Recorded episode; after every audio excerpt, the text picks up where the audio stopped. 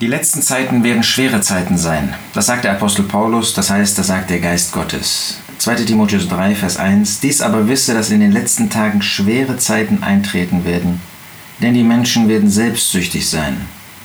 Lästerer, hochmütig, den Eltern ungehorsam, sind nur einige Punkte, die da genannt werden, unheilig, ohne natürliche Liebe, Verleumder, das Gute nicht liebend, mehr das Vergnügen liebend als Gott, eine Form der Gottseligkeit, deren Kraft aber verleugnen. Wie komme ich auf dieses Thema? Es gibt eine bemerkenswerte äh, Situation in Irland. Da hat sich ein irischer Lehrer geweigert, einen Transgender-Schüler als Mädchen anzusprechen.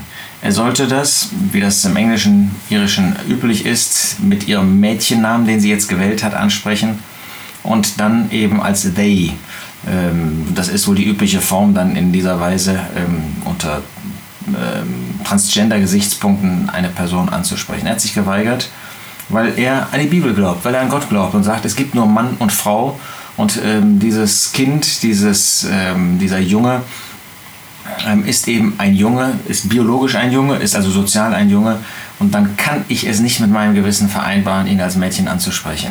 Das zeigt, mit was für Problemen Lehrer auch heute ähm, in Zukunft zu leben haben.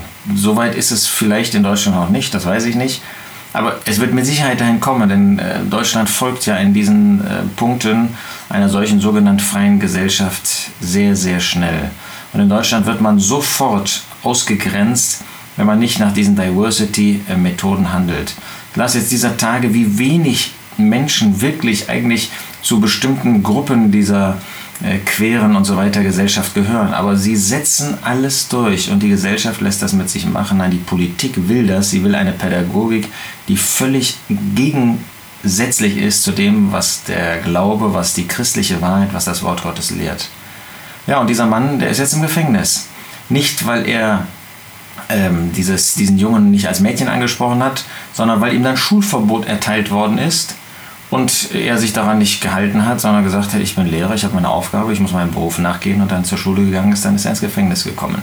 Aber jeder versteht, und das wird auch in den Medien so dargelegt, dass es letztlich ein Stellvertreterkrieg in Anführungsstrichen ist. Es geht nicht darum, dass er da hingegangen ist, sondern es geht darum, darf ein Lehrer, darf ein Mensch in unserer Gesellschaft heute noch nach seinen persönlichen biblischen Überzeugungen reden Solange es nicht eine biblische Überzeugung ist, wird ja alles akzeptiert. Aber in dem Augenblick, wo wir zum Gottes, zu Gottes Wort, wo wir zu den biblischen Moralvorstellungen stehen, ab diesem Augenblick müssen wir damit rechnen, dass wir verlacht werden, das ist ja noch das Geringste, aber selbst das macht uns ja oft Schwierigkeiten, dass wir ausgegrenzt werden, dass man nicht mehr das sagen darf, was wahr ist.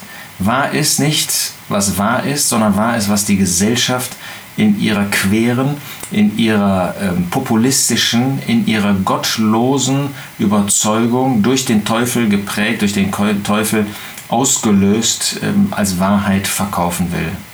Wo stehen wir als Christen dazu? Sind wir noch bereit, auch um des Glaubens willen verfolgt zu werden? Ja, das sage ich jetzt äh, an dieser Stelle, wo ich nicht in einem irdischen Beruf stehe, wo man dadurch ausgegrenzt wird.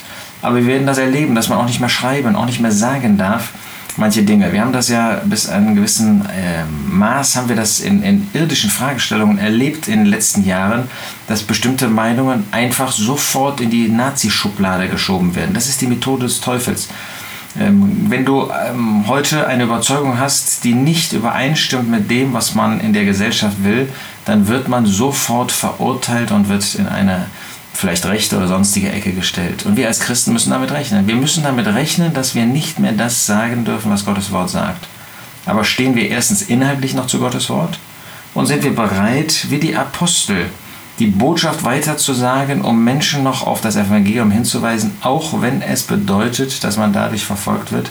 Man lese nur die Kirchengeschichte von Andrew Miller, sehr empfehlenswert, was da Christen in Jahrhunderten bereit waren, auf sich zu nehmen für die Wahrheit, für den Glauben.